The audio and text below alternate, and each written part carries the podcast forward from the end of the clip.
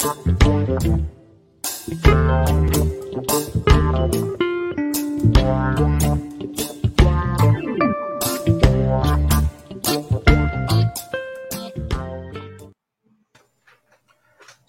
dia, Rafael, tudo bem? Bom dia, Tânia. Bom dia, Sandro. Tudo bem com vocês, gente? Olá, tudo, tudo bem? Bom dia, Rafael. Bom, a gente vai começar a nossa conversa aqui hoje falando sobre a CPI da Covid, né? Ou a, C, a CPI da vida, né? Como a gente deveria focar, né? É, Rafael, qual que é a tua avaliação sobre os objetivos da CPI até esse momento, né? Hoje a gente está tendo um depoimento crucial nesse momento, né? Do ex-ministro é, da Saúde, o General Pazuello. Que que você, como é que você avalia esses, essas primeiras semanas do trabalho? Uhum. Bom, hoje chegou o dia D e a hora H, né? Que tanta gente esperava, né? É, e como eu estava ouvindo vocês aqui antes, né? O Douglas mencionou, o Pazuello está ali prestando depoimento dele, parece que ele está ali numa tese de doutorado ali, com 300 folhas na mão, você imagina como é que vai ser, né? Quando ele foi inquirido, né? Parece que ele passou por uma mídia training aí no Rio de Janeiro, que foi muito ruim, enfim. É, bom, agora falando um pouco da CPI especificamente, né?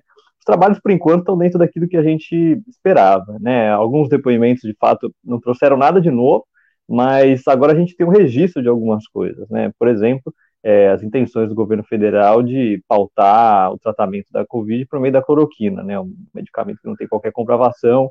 É, isso veio muito à tona durante o depoimento do Taish, do Mandetta, né? Dois ex-ministros da Saúde. É, então ali não havia certa novidade até, né? Mas a diferença é que agora a gente tem isso registrado uma das novidades, né, que os depoimentos trouxeram, né, e aí tanto eles quanto também o, presidente da Anvisa também, eu acho, é, foi esse aconselhamento paralelo, né, que se suspeitava que já existia, mas agora cada vez mais a gente tem sinais de que isso de fato acontecia, e quem eram os nomes que davam esse aconselhamento paralelo ao presidente da República, para que ele pautasse as suas medidas não pelo combate à pandemia, né, não, não enfim, não pautasse suas ações de fato é, para combatê-la, mas sim pra, apenas para sua sobrevivência política, pensando já numa reeleição, né, ano que vem. Então, esse aconselhamento paralelo parece que existia, né, a gente tem cada vez mais sinais disso, pessoas que parece que faziam parte disso eram os filhos dele e tal, pessoas que já faziam parte desse núcleo ideológico, né, como algumas pessoas costumam caracterizar, enfim, acho que essa é uma das novidades que vem à tona, né. Outra coisa que foi comprovada também, né, que já suspeitava, já era noticiada há muito tempo, e apenas para algumas pessoas soou como uma novidade, é a quantidade negativa que o governo federal fez em relação às vacinas que foram oferecidas a nós aí no último ano, sobretudo a da Pfizer, né? Que, enfim, acho que é, quem ouvia aquele depoimento do presidente da, da, da presidente da empresa, né, do, presidente, do presidente da Pfizer, é, acho que batia ali um misto de revolta e tristeza, né? Pela quantidade de pessoas que a gente perdeu aí nos últimos meses, conhecidas de todos nós, que podiam ter sido vacinadas já se essas ofertas tivessem sido aceitas, né? Então, acho que não tinha como ouvir aquilo e não ficar com misto ali de tristeza e raiva ao mesmo tempo, né? Então, enfim, acho que esse é o primeiro balanço do que foi a CPI até aqui, eu acho. É verdade, nesse, nessa questão da Pfizer, a gente poderia até estar num, num cenário muito diferente, um pouco mais confortável em relação a salvar as vidas, né? Rafael, eu queria a tua opinião, assim, em relação à CPI, dessa forma midiática, né? A gente está tendo aí uma CPI que está sendo transmitida, né, é, diariamente, quando tem quando tem os depoimentos, qual é a tua impressão em relação assim à sociedade acompanhar realmente é, essa CPI e você acha que tem algum envolvimento, se as pessoas estão ficando mais interessadas e aproveitando, ficando mais esclarecidas em relação às ações do governo? Porque às vezes a gente sente assim uma certa alienação. Mas parece que essa CPI está chamando muita atenção, todo mundo para para assistir, já que está sendo televisionado. Eu queria saber da tua impressão em relação à sociedade, se isso também pode mudar a avaliação em relação ao governo. Uhum. É, em relação à CPI, pensando um pouco uma perspectiva histórica, né, a gente tem CPIs previstas na nossa Constituição desde 34. Elas foram interrompidas ali brevemente durante o Estado Novo, elas perderam muita força durante a ditadura militar, mas pouco a pouco, e sobretudo depois da Constituição de 88, elas começaram a ter mais destaque na nossa sociedade, né? Então, teve uma comissão, por exemplo, 53, que contribuiu muito para o desgaste do Getúlio Vargas. É, depois, aqui já nos anos 2000, teve a CPI dos anões do orçamento, perdão, 90 e pouco, teve a CPI dos anões, do orçamento, anões do orçamento, teve a CPI também que levou ao impeachment depois do Collor, enfim. É, essa CPI tem um pequeno diferencial, porque é a primeira vez que a gente tem uma CPI onde já há uma disseminação em massa das redes sociais no nosso país. É, as CPIs anteriores, apesar de já ter uma cobertura da imprensa, uma cobertura muito bem feita, muitas vezes, a gente ainda não tinha essa difusão, a gente não tinha essa quantidade de usuários de redes sociais que a gente tem hoje em dia. E boa parte das pessoas está acompanhando essa CPI por meio delas, né? E não só redes sociais, mas o YouTube também, por exemplo. Né? A gente tem emissoras que transmitem ao vivo agora por meio do YouTube, a própria TV Senado transmitindo né, a CPI, todos os depoimentos ao vivo também. Então, além também das redes sociais, tem a questão do uso de smartphone, né? As pessoas estão cada vez mais usando smartphone, aí vocês estão destacando agora é, a CNN, a CNN é uma das emissoras que está transmitindo ao vivo também, é, o que é bom para mim, eu não tenho TV, né? Então, quer dizer, eu tenho uma TV, mas não tenho canais, então eu consigo assistir pelo YouTube, pelo menos, os depoimentos. Então, é, e eu sei que eu me encaixo numa parte grande da população que está acompanhando dessa maneira. Né, a gente tem, por exemplo, grupos de WhatsApp cada vez maiores, né? Então as pessoas falam, oh, já começou, tal, você vai avisando, tal, não sei o quê. Ah, você tem algum link, tal, não sei o quê, a coisa se dissemina. Eu acho que é um ponto muito bom, eu acho, assim, né? A, as CPIs estão aí para cumprir justamente esse papel de fiscalização por parte do legislativo em relação, a, em relação a ações do executivo. Isso em qualquer momento da nossa história. É, só que esse papel também pode, pode e deve ser cumprido pela população. E agora a gente tem maneiras melhores de fazer isso, né? É, uma parte das inquirições que têm sido feitas pelo Renan Calheiros e outros senadores que estão ali presentes tem sido muito pautada por redes sociais, inclusive. O Renan, inclusive, falou isso ontem no meio da fala dele. É, ele tinha recebido o um alerta ali no, no, no, Twitter dele, de algum seguidor, avisando: olha, ele não respondeu muito bem tal pergunta, porque tem esse dado aqui, ó, teve essa matéria que saiu aquele dia, tal, não sei o quê. Renan usou isso e falou: olha, tem seguidores aqui acompanhando, e você, eu vou repetir tal pergunta, porque um seguidor me avisou aqui e tal. Então, assim, é, eu vejo de maneira muito positiva esse papel que as redes têm cumprido, sobretudo nessa CPI, mas também na nossa política como um todo. Agora, pensando em relação ao governo, né, Tânia, sua segunda pergunta, eu acho que isso contribui, de fato, para um desgaste, né, é, acho que os índices de popularidade que saíram por parte do governo federal nas últimas semanas só aprovam um pouco disso, né, mas não só isso, eu acho que é, chegou um ponto onde a realidade bateu a porta de muita gente que estava se negando a vê-la, é, e como que essa realidade bateu as portas? Né? Com a perda de pessoas queridas. Acho que não tem uma pessoa que não tenha perdido alguém no momento atual. É, eu já perdi as contas de pessoas conhecidas que eu perdi. assim. É, então, acho que esse misto de tristeza vai se transformando também em revolta, e a partir do momento você vai canalizando isso para a CPI. Você vai assistindo aquilo, você vai vendo o presidente da Pfizer te falando: olha, a gente ofereceu várias vezes, a gente ofereceu milhões de doses. E aí você começa a ligar um ponto com o outro. Né? Você fala, pô, eu perdi uma pessoa que tinha mais de 60 anos há pouco tempo atrás, que se aquela oferta tivesse sido aceita, ela estaria sido vacinada já agora e estaria protegida. E eu, eu teria aquela pessoa aqui ainda ao meu lado para comentar tudo o que está acontecendo. Então as pessoas vão ligando um ponto com o outro, né? E acho que as redes sociais vão acabando cumprindo esse papel, como eu mencionei na primeira parte da minha fala. As pessoas estão podendo acompanhar isso ao vivo conforme os fatos estão acontecendo. Né?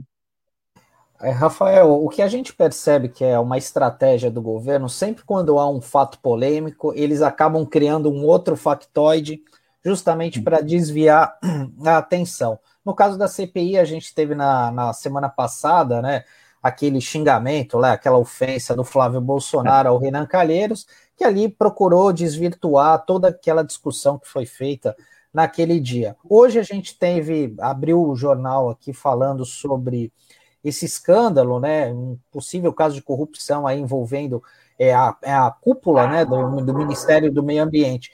Você acha que essa fórmula de criar esse factoide e tal, as pessoas já cansaram um pouco disso? Você acha que o governo ainda vai manter isso até o ano que vem? Enfim, a cada polêmica que surge? Ou, ou isso, ou, ou, isso já cansou esse modelo? Como é que você avalia isso?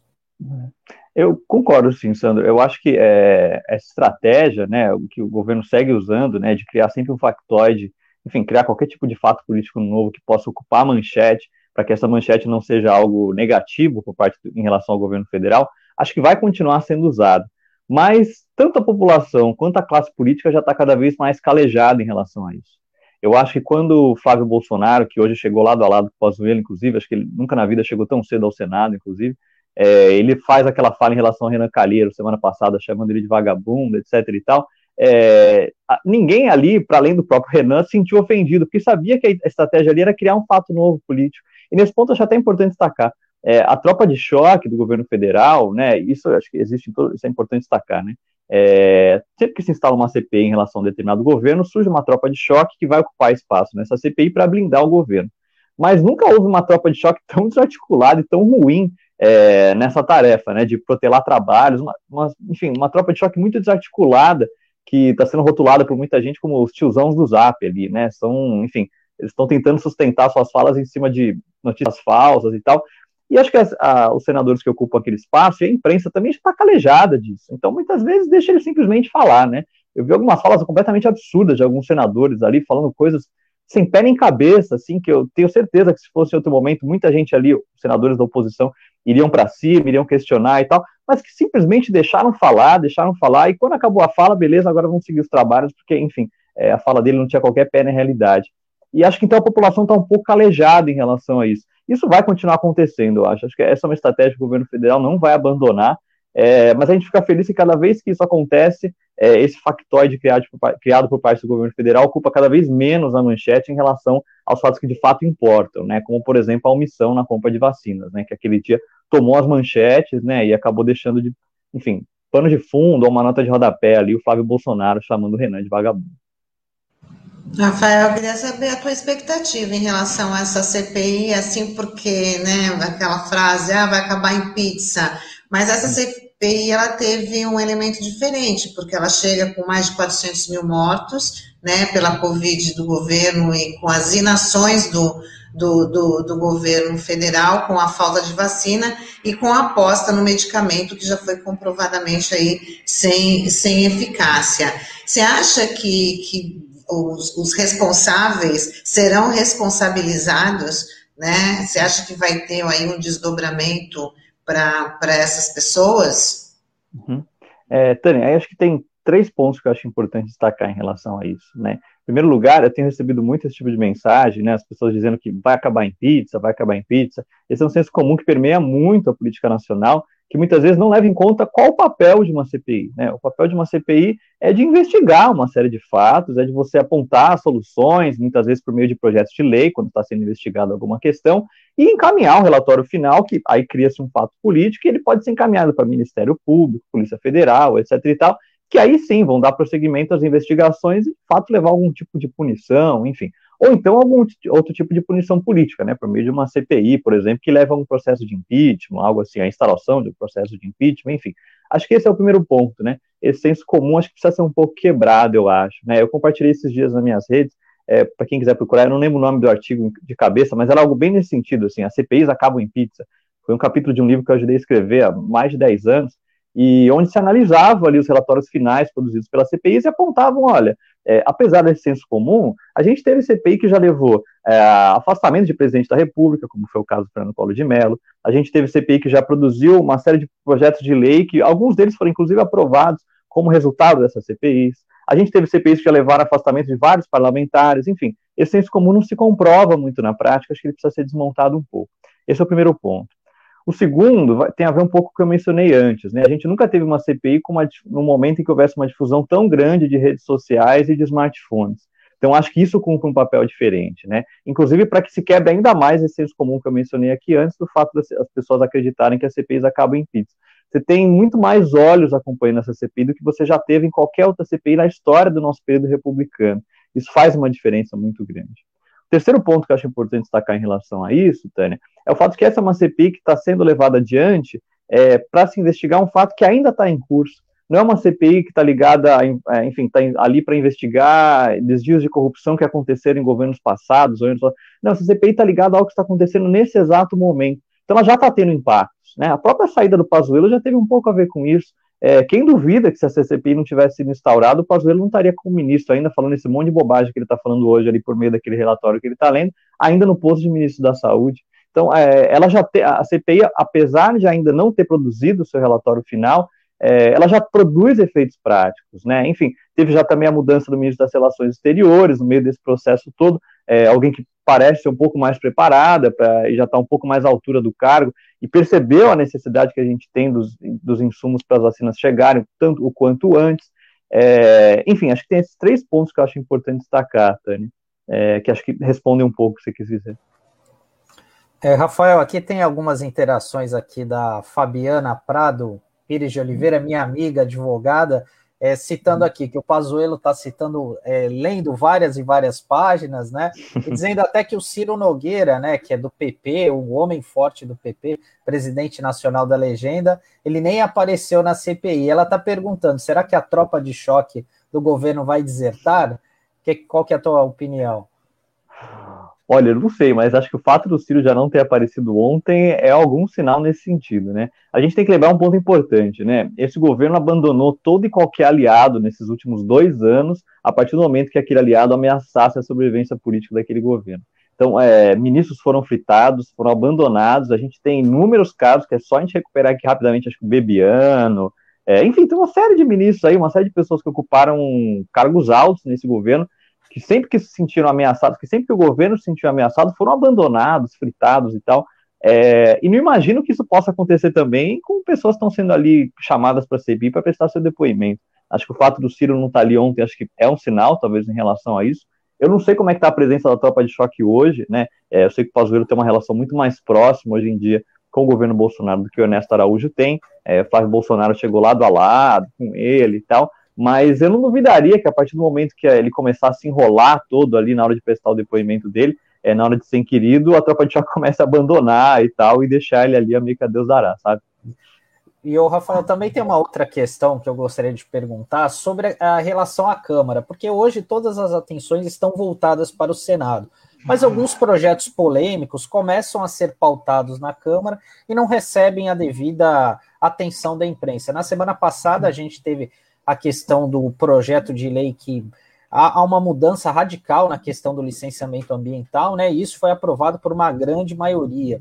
Hoje está prevista, inclusive, a votação da medida provisória que trata da privatização da Eletrobras. Como é que você vê essa questão, é, até mesmo das atenções da sociedade ficarem agora, obviamente, no Senado, e a Câmara é, é deixada de lado? Você acha que os deputados ficam mais à vontade para aprovar esses projetos mais polêmicos, mais sensíveis, que certamente teriam uma, uma pressão maior da sociedade?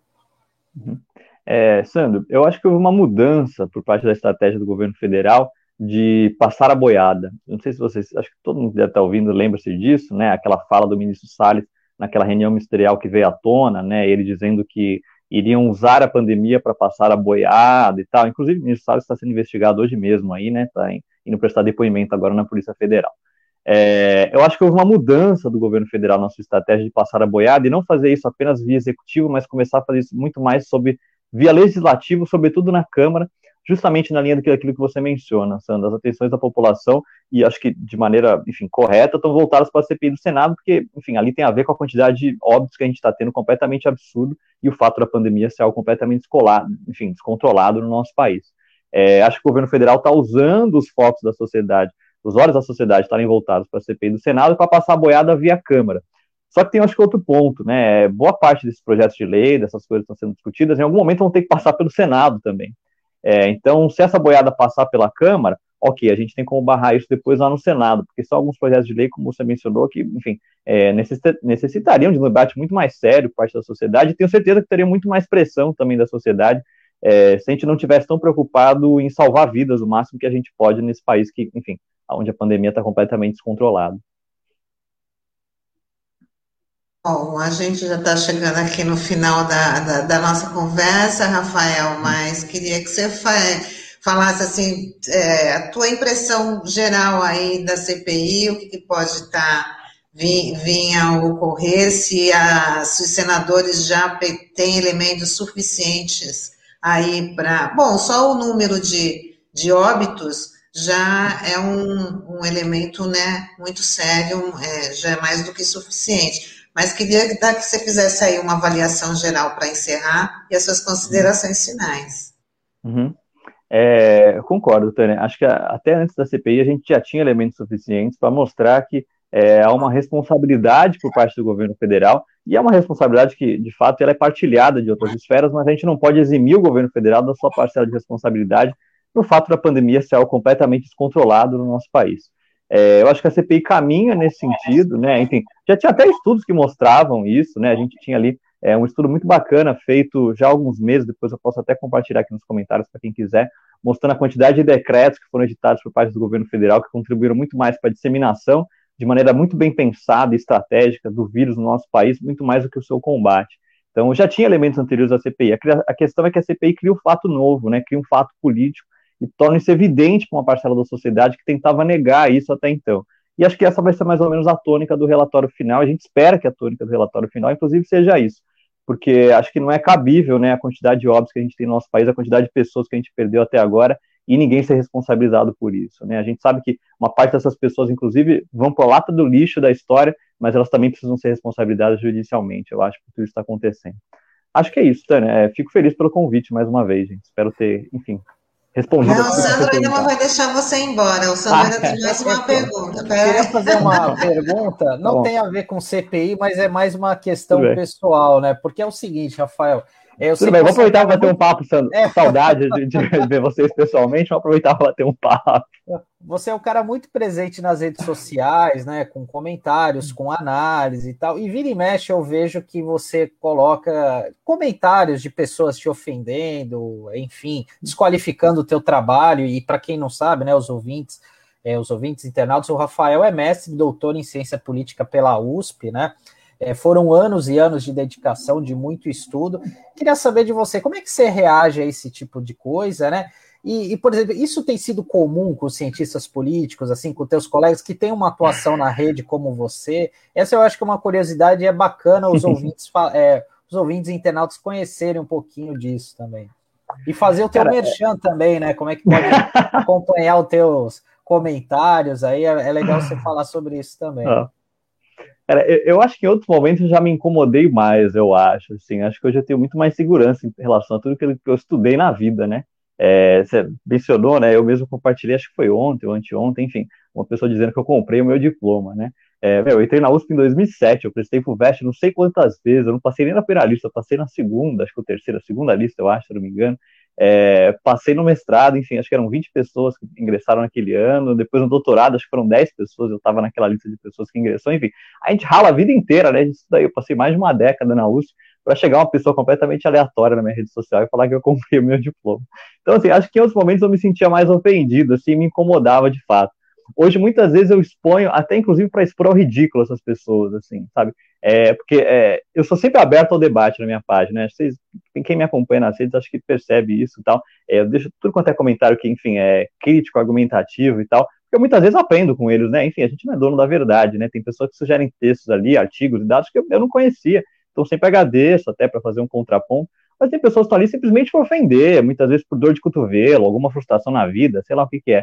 Então, às vezes, eu exponho até para expor o ridículo, de certa forma, para me blindar também, né? Essas pessoas acham que rede social é uma terra de ninguém, mas muita gente ali é responsabilizada quando comete algum tipo de crime, algum tipo de ofensa e tal. Então, quando isso acontece, eu até mostro, olha, isso aqui, enfim, isso não é uma conduta que é permitida tanto pela rede social é, quanto pelo nosso Código Penal. Então, isso aqui é um crime que você está fazendo, você não pode fazer isso, vai ser registrado no BO. Então, de certa forma, acho que me blindou um pouco, eu acho. É, em relação a outros colegas, né, eu, eu tem alguns colegas que atuam em rede social que também são bem atacados, né? É, mas eu, tem muita gente que no meio acadêmico prefere ficar na academia e acho que é uma avaliação da atuação de cada um, né? Tem gente que contribui para o debate público de outras formas, né? Publicando artigos, livros e tal. É, eu acabo ocupando rede social, que acho que é um importante meio de disseminação de informação, e isso até me ajuda de algumas formas de maneira profissional, né? Por meio das análises que eu faço ali, eu sou convidado, por exemplo, para estar aqui, é, ou então para publicar artigos, né? Semana passada o Estadão me convidou para publicar um artigo fazendo uma análise da CPI e tal. É, então, inclusive, para quem quiser me acompanhar, enfim, para quem estiver nos ouvindo tal, é só me procurar nas redes, eu sou super acessível, adiciono pessoas e tal. E eu tenho a minha página pública, que é onde essas coisas acabam circulando muito mais. É só me procurar ali, Rafael Moreira. É, quem quiser procurar o arroba é arroba Rafael Política. E eu também estou no Instagram, enfim, eu produzo muito conteúdo lá. Para quem quiser compartilhar, enfim, acompanhar tudo aquilo que eu faço, não apenas aqui na entrevista, mas nas redes, é só me procurar lá que eu adiciono. Ah, muito bom conversar com você, viu, Rafael? Bem legal. Acho que os nossos ouvintes também curtiram, nossos ouvintes internautas curtiram aqui a, a sua entrevista, essa sua análise, né? E com certeza vai ter outra oportunidade.